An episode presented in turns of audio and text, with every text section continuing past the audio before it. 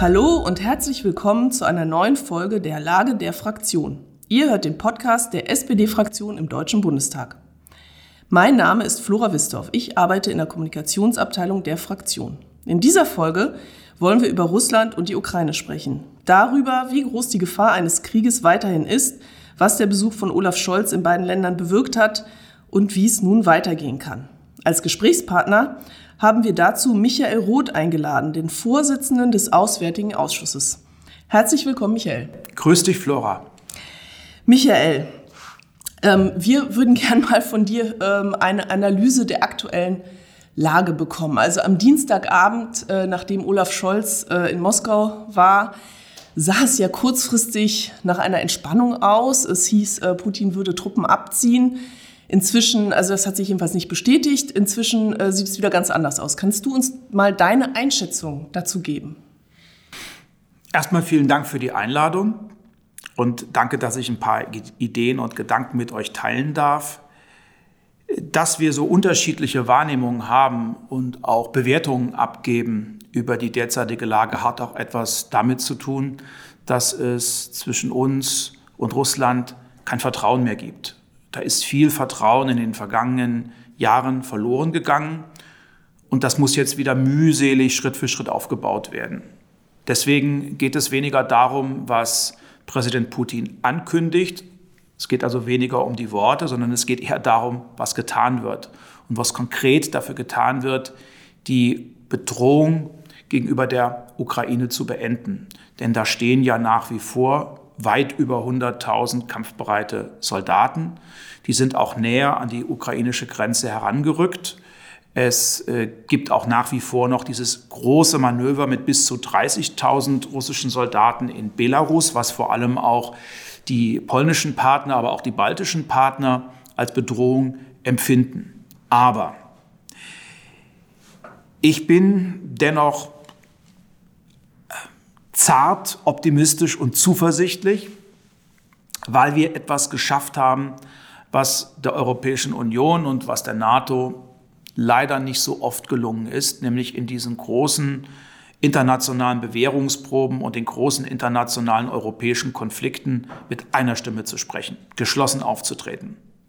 Deshalb war auch die Begegnung zwischen Olaf Scholz und Wladimir Putin so wichtig, nicht, weil da nur ein Bundeskanzler auftritt, der natürlich das größte und wirtschaftlich stärkste Land in Europa repräsentiert. Nein, das, was Olaf Scholz gesagt hat, das hat er gesagt für 27 Mitgliedstaaten in der Europäischen Union. Er hat das gesagt für 30 Mitgliedstaaten der NATO. Das heißt, er bringt sehr viel Gewicht in die Waagschale. Und gerade diese Geschlossenheit und die Entschlossenheit, die hat sicherlich auch bei Putin Eindruck erzeugt. Und diese, dieser diplomatische Turbo, den wir ja vor Wochen angeworfen haben, der hat eben dann doch Anlass zu Hoffnung gegeben. Aber ähm, die Lage ist nach wie vor noch sehr, sehr schwierig und ich würde bei weitem noch nicht von einer Entwarnung sprechen wollen. Wie, wie groß ist denn die Kriegsgefahr jetzt, ähm, deiner Meinung nach? Also in den letzten Tagen oder ich sag mal in der letzten Woche hatte ja man wirklich den, den Eindruck, es könnte jetzt wirklich jeden Tag losgehen mit der Invasion. Äh, viele hatten von äh, Mittwoch eben gestern gesprochen. Ähm, so, das sah dann eben kurzfristig nicht danach aus. Jetzt gibt es doch wieder Anzeichen, äh, äh, dass Putin Truppen aufmarschieren lässt. Ähm, also jetzt mal ganz konkret, äh, glaubst du, da könnte, es könnte jederzeit losgehen? Ich kann das zumindest nicht ausschließen.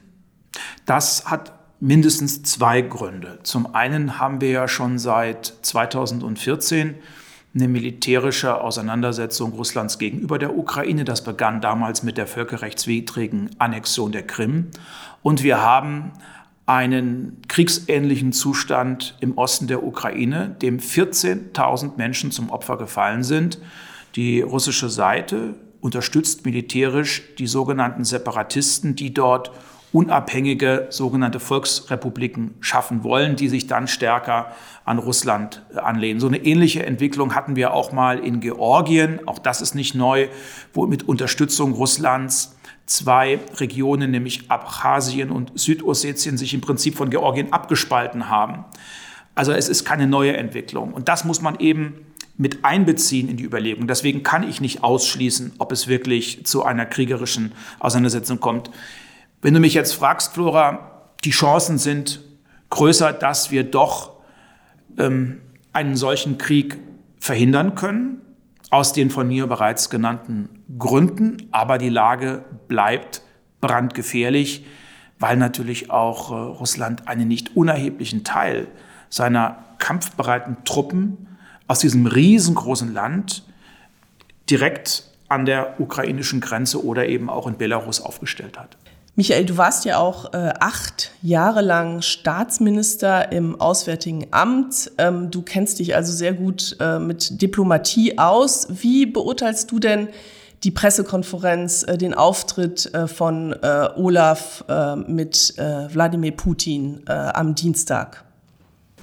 Ich bin ja kein Diplomat, ich bin immer ein einfacher Politiker geblieben und da bin ich auch ganz froh drum. Äh, ich äh, neige dann eher dann zu einer deutlicheren Sprache. Deswegen ist so ein Teamspiel zwischen Diplomatinnen und Diplomaten einerseits und Politikerinnen und Politikern andererseits gut. Das braucht man. Ich fand den Auftritt von Olaf Scholz sehr gut. Zum einen, weil er dieselben Botschaften gesetzt hat wie der französische Präsident oder auch der amerikanische Präsident. Und jeder tut das natürlich in äh, ganz unterschiedlichen Akzentuierungen. Ich sage immer, wir sind ein Chor. Und in diesem Chor gibt es verschiedene Stimmlagen und auch verschiedene Lautstärken. Und äh, Olaf Scholz äh, hat aber dasselbe Lied gesungen. Wir stehen solidarisch an der Seite der Ukraine. Wir wollen eine diplomatisch friedliche Lösung. Wir erwarten aber auch, dass Russland die einseitige Aggression gegenüber der Ukraine beendet. Und wir sind bereit, mit euch über friedliche Koexistenz zu sprechen. Genau das ist das Lied, was wir derzeit alle gemeinsam singen. Was ich auch sehr gut fand, war, das vergessen nicht wenige hier auch in Deutschland, dass Russland ja nicht nur ein internationaler Akteur ist, der momentan viel Ärger verursacht, sondern das ist natürlich auch ein Land mit einer Zivilgesellschaft. Deswegen lade ich uns immer auch dazu ein, mal einen Blick auf das zu richten, was sich in Russland derzeit abspielt. Und da haben wir natürlich ähm, immer stärkere autoritäre Entwicklungen. Die Zivilgesellschaft, der kritische Teil, wird kriminalisiert, ausgegrenzt. Wir haben immer stärkere Beschränkungen für Medienfreiheit und Medienvielfalt. Deswegen war es gut, dass er nochmal darauf hingewiesen hat, es ist ein schwerer Fehler, wenn eine Nichtregierungsorganisation wie Memorial verboten wird. Es ist äh, äh, inakzeptabel, dass ein Bürgerrechtler wie Nawalny unschuldig äh, in Haft sitzt und dass äh, sich Russland auch weigert, die Urteile des Europäischen Gerichtshofs für Menschenrechte umzusetzen. Und es war völlig richtig, dass Olaf Scholz auch nochmal deutlich gemacht hat, äh, das Verbot äh, von der deutschen Welle ähm, in Russland ist alles andere als ein konstruktiver Beitrag und verletzt abermals das Prinzip von Medienfreiheit und Medienpluralismus in Russland. Das hat mir sehr, sehr gut gefallen. Und er hat auch gleichzeitig versucht, eine Brücke zu bauen, indem er äh, auch öffentlich bekundet hat, lieber Präsident Putin, wir verstehen nicht so ganz, was du da eigentlich machst, gerade an massiver Bedrohung im östlichen Europa, vor allem auch gegenüber der Ukraine, weil das, was du äh, gerade behauptest, nämlich, dass die NATO-Mitgliedschaft der Ukraine kurz bevorstünde, entspricht ja überhaupt nicht den Fakten. Wir haben zwar eine Partnerschaft, auch eine enge Partnerschaft zwischen NATO einerseits und Ukraine andererseits, aber wir diskutieren nicht, und das auch seit 2008 nicht, über eine Mitgliedschaft der Ukraine in der NATO. Deutschland stand ja auch ähm, in der Kritik. Ähm, also Olaf Scholz hat äh, Nord Stream 2 lange nicht äh, konkret genannt als äh, mögliche Sanktion, äh, die, die Pipeline nicht in Betrieb zu nehmen. Ähm, hat sich das jetzt geändert durch, durch diesen Besuch auch in, in, in Moskau? Dort hat er ja auch einmal das Deutliche angesprochen. Ähm, ja, ist das jetzt sozusagen vom Tisch? Es ist kompliziert. Aber so ist es manchmal auch in der Politik, wo man ja etwas erreichen möchte, gerade in so einer brandgefährlichen Situation. Deswegen versuche ich jetzt einfach mal ähm, den Bundeskanzler äh, zu erklären. Der Bundeskanzler hat eine Strategie, die besagt, wir kündigen in all unseren Gesprächen und Verhandlungen mit Russland an, dass sollte es wirklich zu einem Krieg kommen, zu einer militärischen weiteren und abermaligen Eskalation Russlands gegenüber der Ukraine äh, kommen, dann kündigen wir sehr schmerzhafte Kom äh, Konsequenzen an, wirtschaftlich, politischer, geostrategischer Art. Aber eine öffentliche Auseinandersetzung über das Für und Wider einzelner Instrumente, einzelner Sanktionsmaßnahmen, das unterbleibt, weil am Ende davon nur Putin etwas hätte. Für ihn ist wichtig, dass wir alle geschlossen zusammenstehen und dass nicht der Eindruck äh, entsteht, jetzt streiten NATO und vor allem auch Europäische Union über verschiedene Sanktionsinstrumente. Und jetzt bin ich wieder bei Nord Stream 2. Wenn man eins und eins zusammenzählen kann, dann ist eigentlich auch spätestens seit den Aussagen von äh, Olaf Scholz in Washington, aber auch in Moskau und seinen vorherigen Ankündigungen klar, dass äh, Nord Stream 2 nicht nur auf dem Tisch liegt und eine Option ist, die man auch greift, sondern dass es bei einer kriegerischen Auseinandersetzung wirklich ähm, kaum noch eine Zukunft für Nord Stream 2 äh, geben kann. Er hatte zum einen gegenüber Biden gesagt, dass wir Einvernehmen erzielen über die Sanktionen und über das, was kommt. Und da Biden vorher erklärt hat, äh, für ihn kann es äh, bei einer kriegerischen Auseinandersetzung mit Nord Stream 2 nicht weitergehen, zumal das auch schon eine Verabredung war, die die Vorgängerregierung, also Merkel, Scholz, getroffen hat, ist es klar, was es bedeutet. Und er hat ja auch nochmal äh, auch deutlich gemacht in Moskau, er hat es etwas allgemeiner formuliert, alle wissen doch, was das dann auch für Nord Stream 2 bedeutet. Ich sage das jetzt mal mit meinen Worten. Hintergrund ist natürlich auch, dass der Fanblock für Nord Stream 2 äh, in Europa, aber auch in den USA überschaubar ist. Ähm, dennoch ähm, ist es, glaube ich, auch wichtig, dass jetzt die Verfahren weiterlaufen. Was man auch immer noch mal den Hörerinnen und Hörern erläutern muss, ist, es fließt ja noch kein einziger Kubikmeter Gas. Es gibt ja noch Verfahren, die laufen. Das heißt, die Bundesnetzagentur befindet darüber, es muss abgestimmt werden mit dem europäischen Recht. Das dauert sicherlich noch etliche äh, Monate. Aber es ist äh, hier auch irgendwie zu einem Symbol gekommen und ich finde auch zu einem etwas überhöhten Symbol gekommen für die Verlässlichkeit Deutschlands, weil schon seit vielen, vielen Wochen klar ist, dass wir als Team auftreten und Deutschland sich stets bei allem, was wir tun, als Teamspieler versteht. Aber wie, wie kam es dann dazu, dass das in der Öffentlichkeit ja ähm, anders wahrgenommen worden ist? Also auch in den USA gab es ja wirklich viele Berichte darüber, Deutschland ist so zögerlich. Also das kam ja nicht von Regierungsseite, das war ja eher in den Medien und dennoch ähm, war das so ein großes Thema. Das liegt daran, dass Nord Stream 2 von Anfang an ein sehr umstrittenes Projekt war. Es ist auch ein bisschen in, zwischen die parteipolitischen Mühlen in den USA geraten und es ist dort vor allem auch im Kongress ein sehr, sehr, sehr ähm, kritisiertes Projekt. Und Biden äh, wird vorgeworfen, vor allem von den Republikanern, dass er zu weicheiig gegenüber den Deutschen vorgeht und dass äh, er jetzt mal Härte zeigen äh, möge. Ähm, also das muss man auch immer noch mal in den Blick nehmen. Dann weiß ich aus meiner eigenen Erfahrung als Europastaatsminister über acht Jahre hinweg, dass es ähm, fast kein Land gibt, vielleicht mit Ausnahme noch von Österreich, wo man eher wohlwollend auf Nord Stream 2 geblickt hat und es uns auch nie so richtig gelungen ist, dieses Projekt einzubetten in eine gesamteuropäische Energieversorgungsstrategie, wo auch deutlich wird, na klar, äh, brauchen wir Leitungen.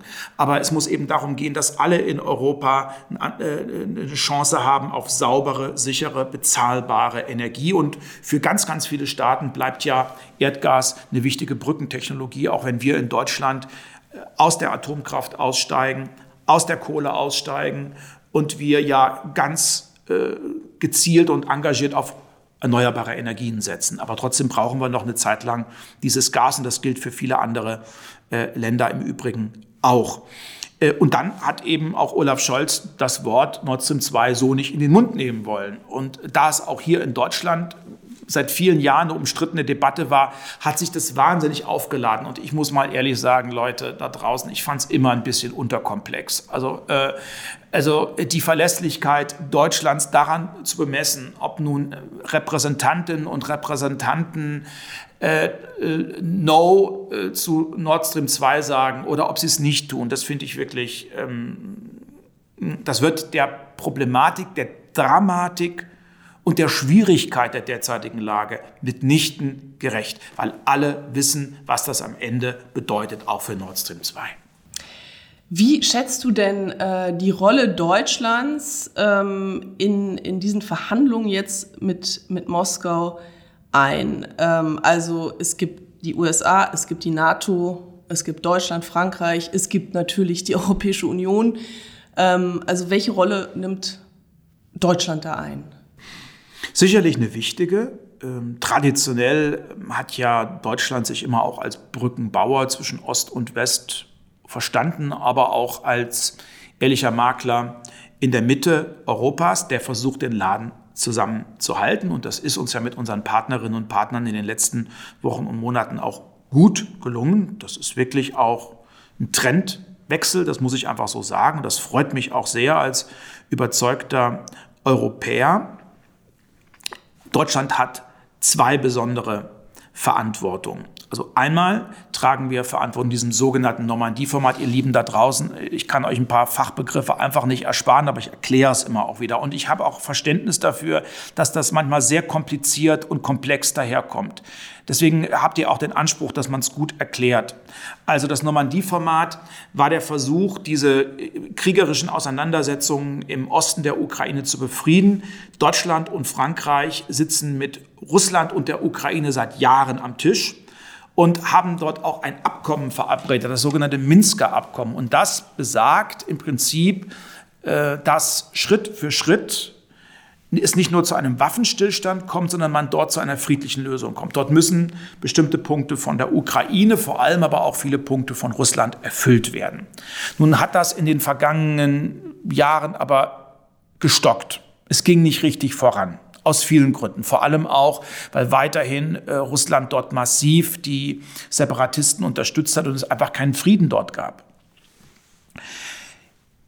Jetzt sind wir wieder an Bord. Das heißt, wir verhandeln wieder, bislang nur auf Beraterebene, aber immerhin wird verhandelt. Und ich hoffe auch, dass alsbald auch wieder die Außenministerinnen und Außenminister oder auch die Staats- und Regierungschefs äh, sich an einen Tisch setzen und dann auch nochmal deutlich gemacht wird, Stück für Stück, möglichst rasch muss das Minsker Abkommen umgesetzt werden, damit Frieden im Osten der Ukraine herrscht. Das ist die eine besondere Verantwortung. Die andere besondere Verantwortung ist, Deutschland muss klar machen, auch mit Frankreich, mit den baltischen Staaten, mit Polen, mit anderen, ähm, dass eine Friedensordnung für Europa nicht alleine in Moskau und in Washington entschieden werden kann.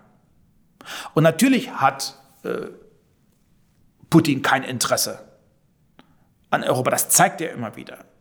Wir haben ja die Organisation für Sicherheit und Zusammenarbeit in Europa, wo ähm, alle Staaten, auch Russland, auf Augenhöhe zusammen sind, um über Frieden und Sicherheit zu sprechen. Ich würde auch gerne dieses, diese Institution massiv stärken. Die könnte zum Beispiel auch das Fundament sein für solche Gespräche über eine Friedensordnung in Europa mit und nicht ohne Russland. Aber die Russen wollen das derzeit nicht oder die Putin und seine Führung wollen das derzeit nicht.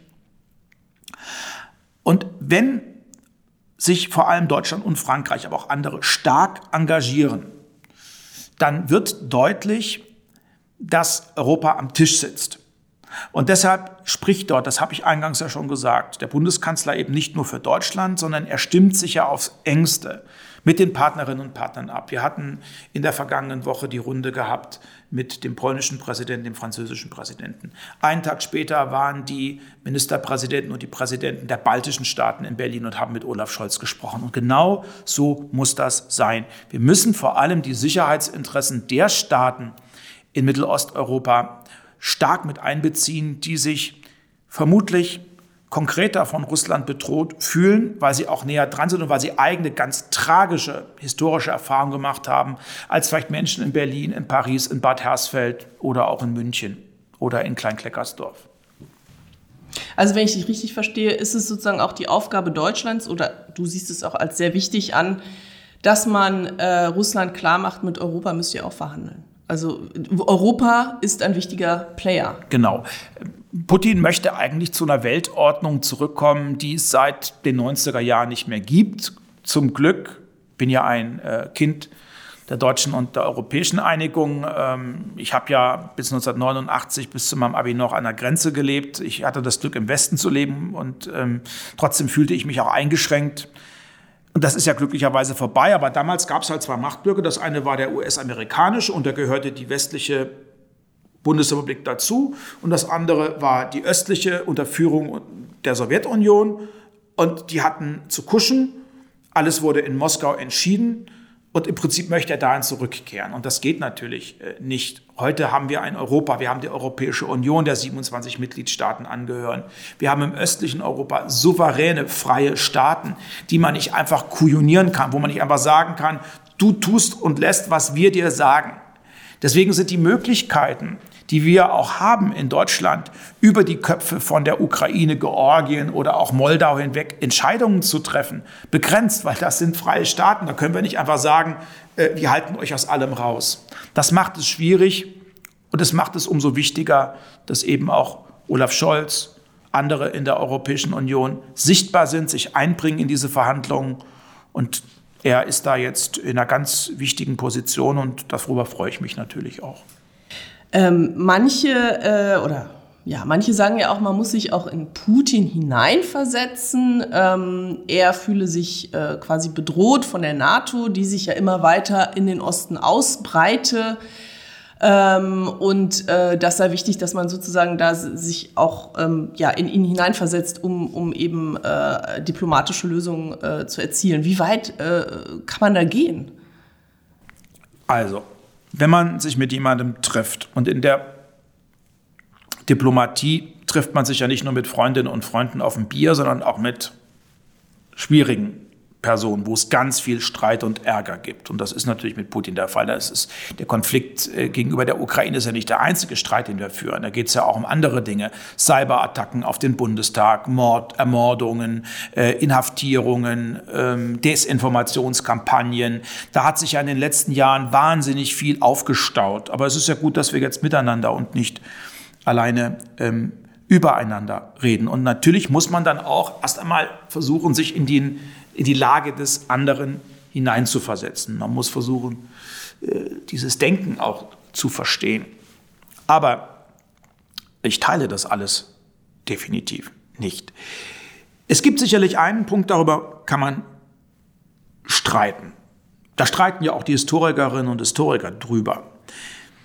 Die Frage ist nämlich, ob es irgendwann mal eine verbindliche und verlässliche Zusage gegeben hat, dass äh, sich die NATO in, dem, in der ehemaligen Einflusssphäre der Sowjetunion nicht einmischt. Und es gibt auch in Deutschland immer so eine Debatte, ach, die NATO, die soll sich, das ist doch alles Putinland, die sollen, die sollen sich da nicht einbringen.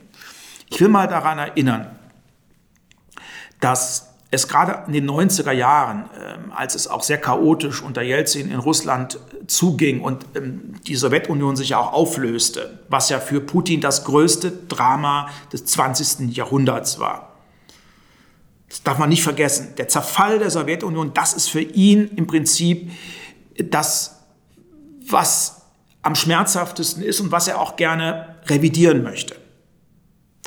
Also nach dem Zerfall des Warschauer Paktes ähm, gab es in Polen, in anderen Staaten, in den baltischen Staaten einen Wunsch nach Sicherheit.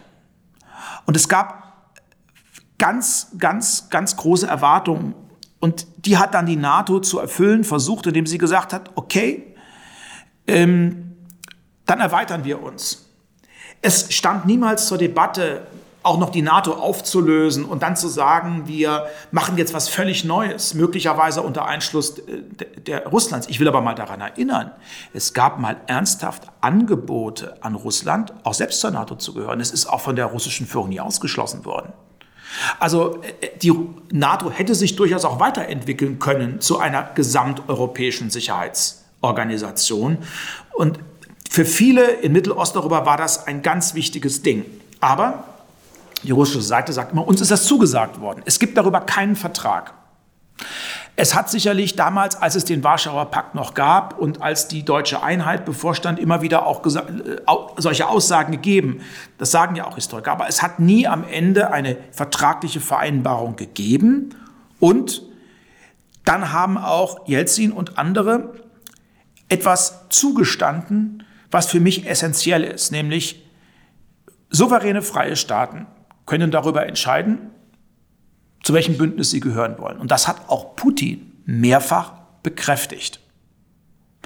Und dann noch mal was zur Ukraine und zu Georgien. Da hat es ja auch einen Streit in der NATO gegeben. 2008 äh, wollte ja der damalige US-amerikanische Präsident ähm, na, äh, die Ukraine und Georgien sehr schnell in die NATO reinholen. Da haben beispielsweise auch Deutschland und Frankreich aus Rücksichtnahme auf Russland gesagt, wir arbeiten mit denen eng zusammen, aber jetzt erstmal keine Mitgliedschaft. Und in diesem Zustand befinden wir uns noch heute. Partnerschaft ja, aber keine Mitgliedschaft. Die gibt es nicht, weder mit der Ukraine noch mit Georgien. Und da hat ja auch äh, äh Russland einen Beitrag zu geleistet, äh, die Instabilität im Osten der Ukraine und die, und die, die, die kriegerischen Auseinandersetzungen dort von Russland unterstützt, dann ähm, die Abspaltung von Abchasien und Südossetien in Georgien, auch von Russland unterstützt, führen ja im Prinzip dazu, dass die beiden Staaten, wenn der Status quo, also der gegenwärtige Zustand so eingehalten wird, gar nicht zur NATO gehören können, weil die NATO nimmt keine Staaten auf, wo es innerstaatliche Konflikte gibt. Und das haben wir bei beiden Ländern. Insofern war ja auch so überraschend, dass der jetzt auch noch 130.000 Soldaten aufzieht direkt an der Grenze. Warum tut er das eigentlich mit so einer konkreten Bedrohung? Niemand will also irgendwie Putin bedrohen. Ich muss auch ehrlich sagen, die 1100 Soldaten, die da in Lettland stehen und die 1000 Soldaten, die da in, in Litauen stehen, sind doch keine ernsthafte Bedrohung für Russland. Wir haben auch im, dem, in der sogenannten NATO-Russland-Grundakte von 1997 Folgendes verabredet. Russland akzeptiert die Freiheit und die Souveränität der osteuropäischen Staaten. Und die NATO hat zugesichert, dass in den ehemals zur sowjetischen Einflusssphäre gehörenden Staaten dauerhaft keine größeren Truppeneinheiten stationiert werden und auch keine Atomwaffen stationiert werden. Und ich sehe durchaus auch eine Chance, das könnte jetzt ein weiterer Weg sein, über diese sogenannte Grundakte zwischen NATO und Russland weiter zu verhandeln, sie zu vertiefen, sie nochmal zu verstetigen und auch nochmal das zu bekräftigen, was man eigentlich schon ähm, beschlossen hat, aber woran sich auch vor allem Russland nicht gehalten hat. Und Russland hat die NATO-Grundakte, Russland-Akte immer wieder gebrochen. Also ich äh, äh, finde, da ist viel Propagandistisches im Spiel seitens Moskau und das führt mich dann zu einer Behauptung, die gar nicht so steil ist. Putin hat weniger Angst vor den NATO-Soldaten er hat mehr Angst vor Freiheit und Demokratie, weil er natürlich auch gesehen hat, was diese Demokratiebewegung, diese Bürgerrechtsbewegung im östlichen Europa anrichten können. In Armenien, in äh, Moldau, in Georgien, vor allem aber auch in der Ukraine, wo wir ja eine sogenannte, nennt das Farbrevolution hatten, wo Menschen dann einfach gesagt haben, äh, wir wollen auch so leben wie in Europa, frei, demokratisch, mit einem Wohlstand. Wir wollen nicht in korrupten Ländern leben, wo Oligarchen am Ende alles entscheiden. Wir wollen Freiheit haben. Und darüber freue ich mich am Ende auch. Und äh, ich äh, sage mal, diese Bewegung ist nicht angezettelt worden von, dem CIA, von der CIA oder von NATO-Kräften oder auch von den USA und erst recht nicht von uns in Deutschland, sondern es gibt diese Sehnsucht der Menschen in diesen Ländern und die muss man ernst nehmen. Aber was will Putin denn, ähm, also jetzt ganz konkret, okay, er, er hat jetzt diese Truppen äh, an der Grenze zur Ukraine aufmarschieren lassen, aber äh, es geht ihm ja um mehr Und ähm, was, was will er eigentlich erreichen, deiner Meinung nach? Also dieses Unbehagen über das stärkere Engagement des sogenannten Westens im östlichen Europa, das gibt es schon lange. Und er möchte jetzt im Prinzip eine Entscheidung haben, dass Dinge revidiert werden, die seit Jahren gelaufen sind, zu denen er sich auch mal bekannt hat. Es wird ja immer wieder über die berühmte Berliner Rede äh, von Putin hier in, im Deutschen Bundestag gesprochen, 2001. Das war ja ein ganz anderer Putin. Und da hat er auch Dinge gesagt, von denen er heute natürlich nichts mehr wissen will. Er will das jetzt revidieren. Glaube, für ihn ist ganz entscheidend, dass gesichert wird, die Ukraine gehört nicht zur NATO. Es gibt keine Chance für die Ukraine zur NATO zu gehören. Und da sind unsere Möglichkeiten natürlich beschränkt, weil wir können nicht einfach äh, einem souveränen Land sagen, für euch gibt es überhaupt gar keine Chance. Darüber kann auch nicht in Moskau entschieden werden. Aber die Realitäten sehen ja derzeit aus, und das hat ja Olaf Scholz auch beschrieben, dass äh, derzeit eine Mitgliedschaft der Ukraine überhaupt nicht zur Debatte steht. Aber ich glaube, das will er fest haben. Und er möchte auch nochmal ein, ein, ein Zeichen setzen, not in my backyard.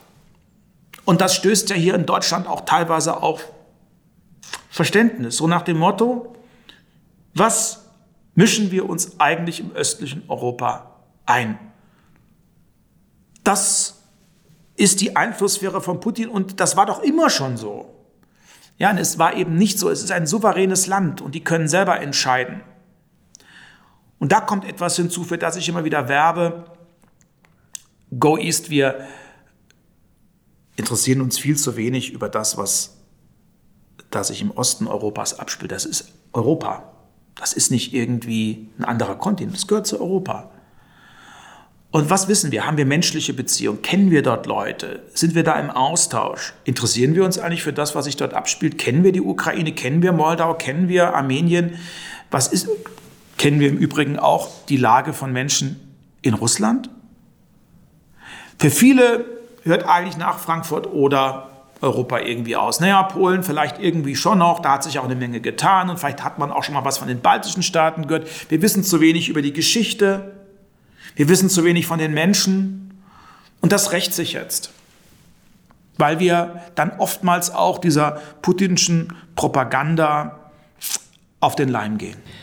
Aber wir können ja Putin das nicht zugestehen. Wir können ja sozusagen die Bündnisfreiheit nicht in Frage stellen. Also wie äh, gehen wir jetzt damit um? Wie lässt sich da überhaupt eine Lösung erreichen? Also, ich sehe schon Möglichkeiten. Ähm, das, das ist meine Hoffnung, die ich habe. Aber das wird ein langer Weg werden. Erstens, die Mitgliedschaft der Ukraine zur NATO steht derzeit nicht an. Derzeit. Zweitens, äh, wir verpflichten uns darauf, dass wir über mehr Sicherheit und Frieden und Stabilität mit Russland verbindlich sprechen und auch vertrauensbildend darüber sprechen.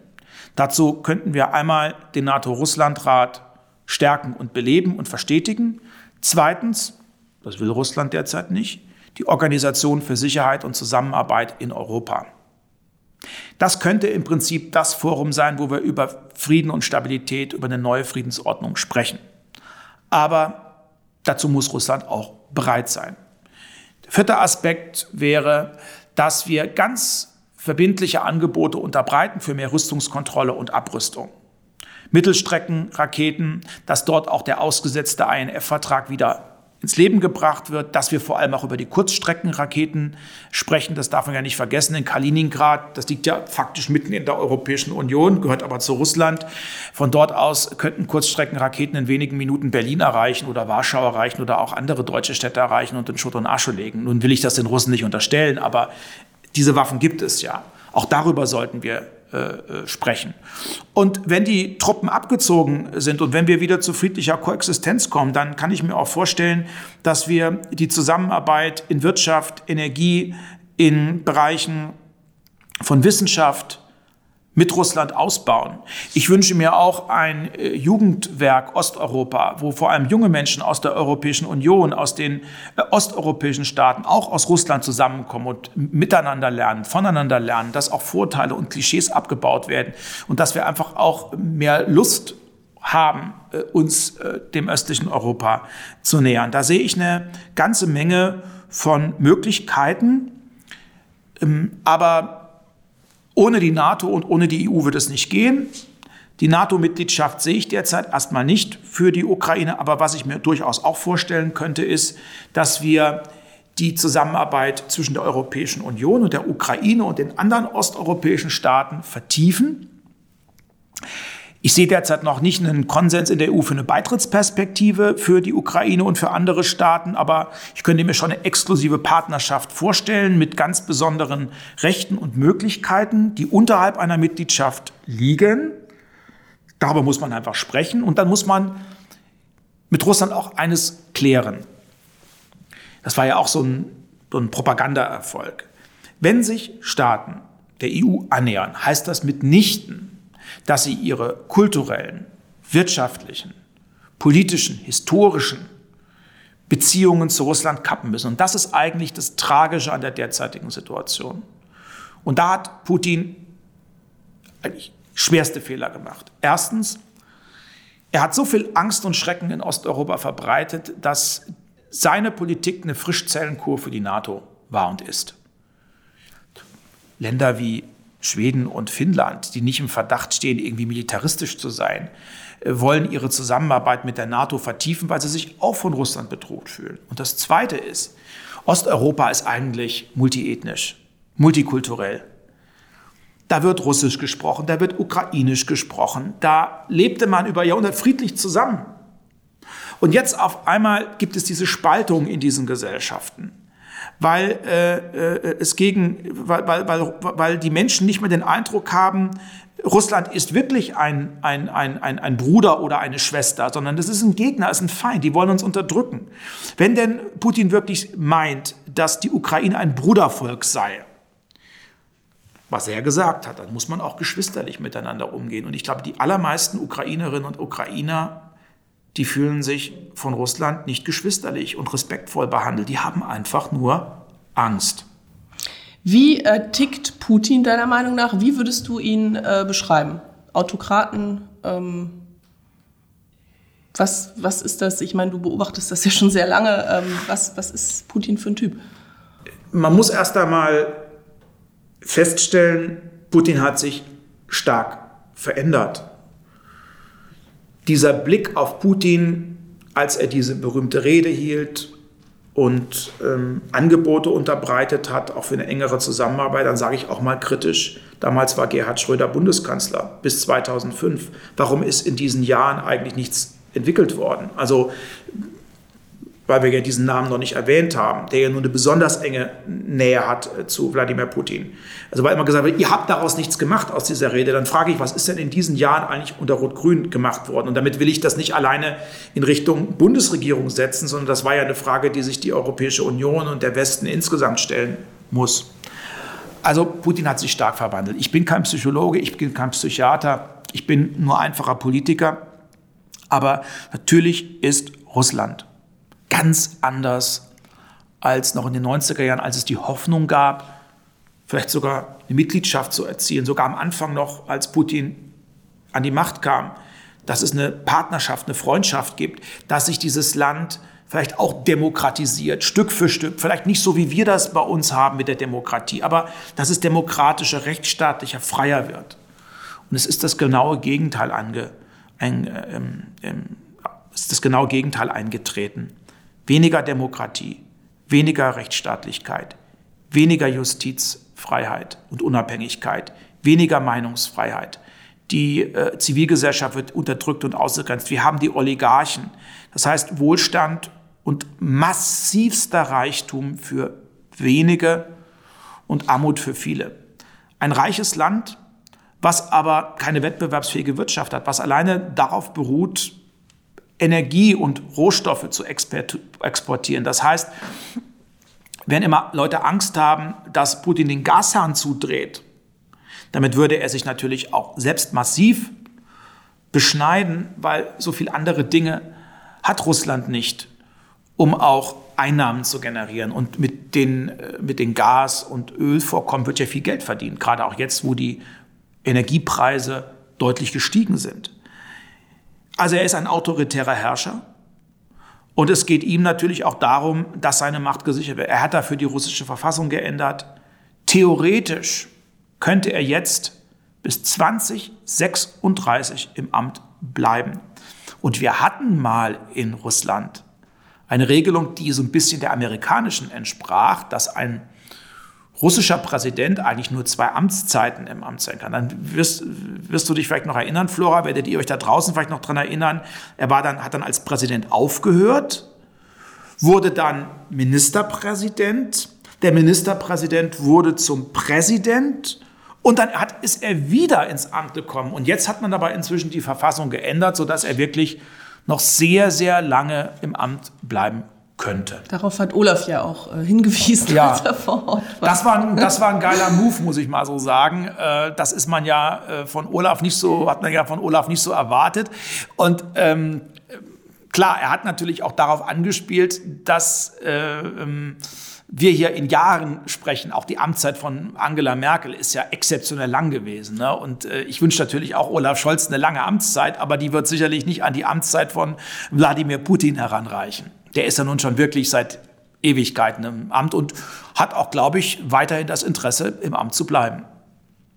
Ja, Michael, jetzt haben wir wirklich äh, ja, die Lage ausführlich betrachtet und du hast auch wirklich äh, viel erklärt, finde ich, ähm, sodass äh, hoffentlich auch viele Hörer und Hörerinnen äh, die Lage ein bisschen besser äh, verstehen, die da jetzt nicht so drinstecken äh, in diesem Thema. Jetzt zum Schluss ähm, würde ich gerne mal von dir ganz konkret wissen, wie muss es deiner Meinung nach jetzt ganz konkret weitergehen? Und äh, ja, bist du guter Hoffnung, dass das diplomatisch, äh, dass es eine diplomatische Lösung geben kann und dass die Kriegsgefahr gebannt ist. Wahrscheinlich kannst du nicht so weit gehen, aber das, das vorherzusagen. Aber ja, sag mal, wie du das jetzt siehst. Also, wir haben den diplomatischen Turbo eingelegt. Der läuft auf Hochtouren. Das muss fortgesetzt werden. Wir müssen intensiv darauf drängen, dass die Gesprächsformate jetzt so laufen und auch die Formate NATO-Russland-Rat fortgesetzt werden. Äh, wir müssen jetzt aus den Fehlern der Vergangenheit lernen und als EU vor allem uns nicht länger spalten lassen. Wir sollten ganz selbstbewusst und offensiv Russland Angebote unterbreiten, die in unserem Interesse liegen, mehr Sicherheit, mehr Stabilität, mehr Frieden, die aber sicherlich auch im russischen Interesse liegen. Und äh, wir sollten insgesamt mehr Interesse zeigen für das östliche Europa. Ich hoffe, dass das jetzt nicht so eine Einmonatsfliege ist.